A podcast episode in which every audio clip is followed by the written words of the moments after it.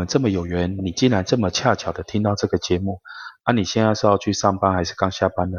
不管你要去的目的地是哪里，请都让爸包的声音咖喱到顶行。Hello，我是爸包，是又 What's Up 在干嘛？化学超男子的主持人之一。我今天来代班凯莉陪你上下班这个单元。凯莉陪你上下班是又 What's Up 在干嘛的短篇通勤单元。我们今日日更哦日更，非常感谢各位听众长时间的支持。喜欢这个单元的话，请千万记得订阅跟推荐我们，或是在各大平台为我们留下五星评论支持我们。最近台湾疫情开始上升，那其实凯莉在前几集已经为各位听众复习了许多呃防疫的小诀窍，卫福部呢也有许多适合台湾听众的资讯，所以在这边我就不多说啦，主要是想分享一点在家躲疫情时呃有什么泄压的方式，尤其是当开始要 shelter in place 或 work from home 的时候。突然改变的生活模式，很容易造成无形的压力。找到适时为自己泄压的方法是非常重要的。那在这边呢，我想推荐的其实就是呃，我们家去年一整年最常用的追剧或者是看电影。那小朋友呢，我们也是有选一些卡通，就是陪着他一起看。所以啊，大家可以选几部合家观赏的卡通或电影一起观赏。或者是夜深人静的时候，独自欣赏一些有番号的影视作品。喂，拉回来，拉回来。当去年疫情刚开始的时候啊，串流平台就非常的红。不管你是用哪一个平台，他们可能都会推出一些优惠的方案。例如像一些啊 P 台啊，什么什么 P 什么 Hub 的之类的，他会叫你就是，哎，好了，这个这种。比较害羞的事情呢，我们私下再讨论吧。反正啊，串流平台跟一些网红或是 YouTuber 他们在推荐影剧的人，去年的时候就常推荐一些跟疫情相关的，例如啊，什么疫情开始扩散啊，流感的扩散啊，或者是一个咬一个，像丧尸片一样，就是有一个小灾难慢慢慢慢慢在扩大了。可能是因为因应时事吧，这类型的影视作品呢，呃，在当时就。有很大的讨论度，有点像是在告诉听众呢，如果你不好好的防堵啊，最后就会大爆发，就是形成一个呃很恐怖的灾难了。那我比较有印象的呢，第一部中文片名像叫《全境扩散的 Contagion》，它在讲某一种流感，它传染的途径非常的离奇。我印象中，凯莉在我们刚开始这个节目的时候，她也有提过这部电影。那我就不做剧透了，如果你有兴趣的话，可以去看。第二个影集呢，是一部我非常喜欢的韩国的影集，英文叫《Kingdom》，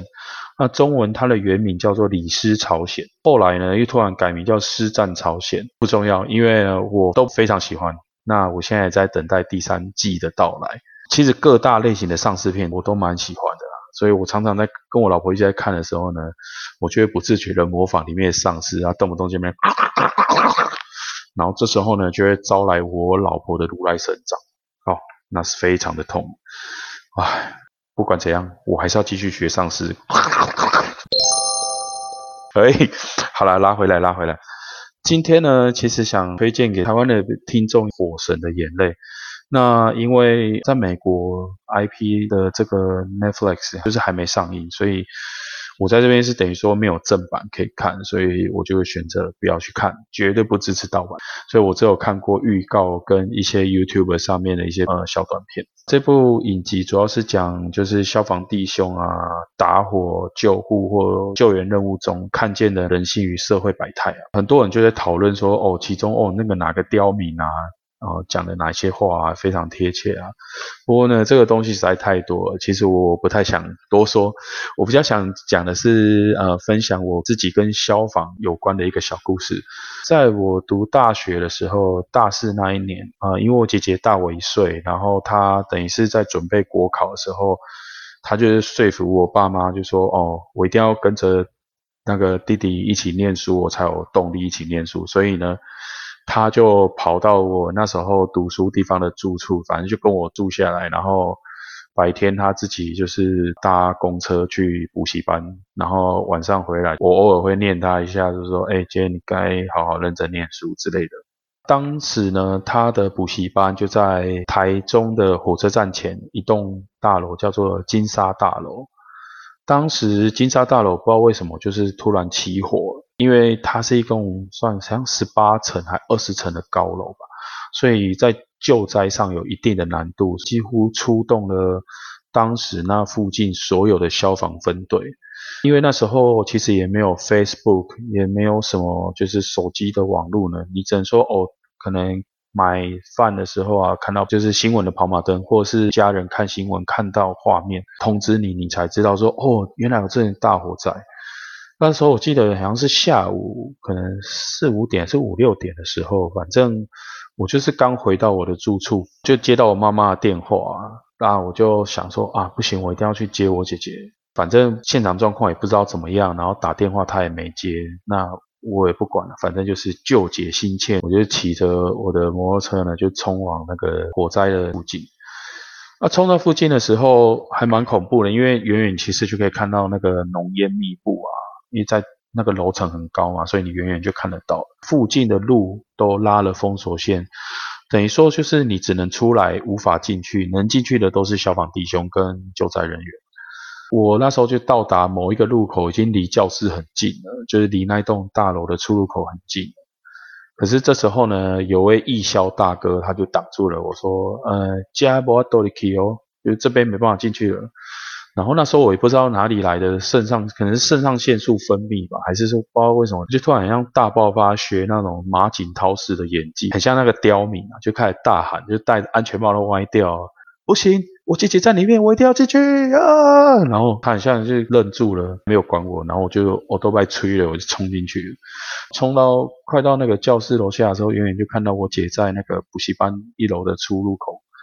我就赶快哇载了他，就赶快就冲回家，然后跟我妈他们报平安。这个是我一个算是初入火场，但是我也算是半个刁民的一个小故事。这边其实要特别 shout out to 所有的打火英雄。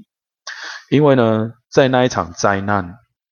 我的高中同学他是消防队员，就他毕业后就分发，刚好分发到我念书的那个城市的其中一个分队。他人瘦瘦的哦，他大概七十公斤左右，然后身高可能一百七十出头。他呢，当天就是背着全副武装，就是你看到《火神的眼泪》里面那种，就是穿着就是防火衣，然后背气瓶的那种样子。冲到那时候可能是到十八楼还是十七楼的位置，他们原本只是可能要，我不知道是要上去灭火，还是说是要去检查说有没有人员受困。那他走那个楼梯的过程中，走到那个就是十七、十八楼的时候，就是刚好遇到一个可能受伤、行动不便的民众，可能那个民众的体重大概多我朋友就是多了大概呃二三十公斤。反正救灾的精神嘛，他就义无反顾的扛起了那个需要帮助的民众，然后就从楼上这样子一步一步的啊往那个楼下的出口走。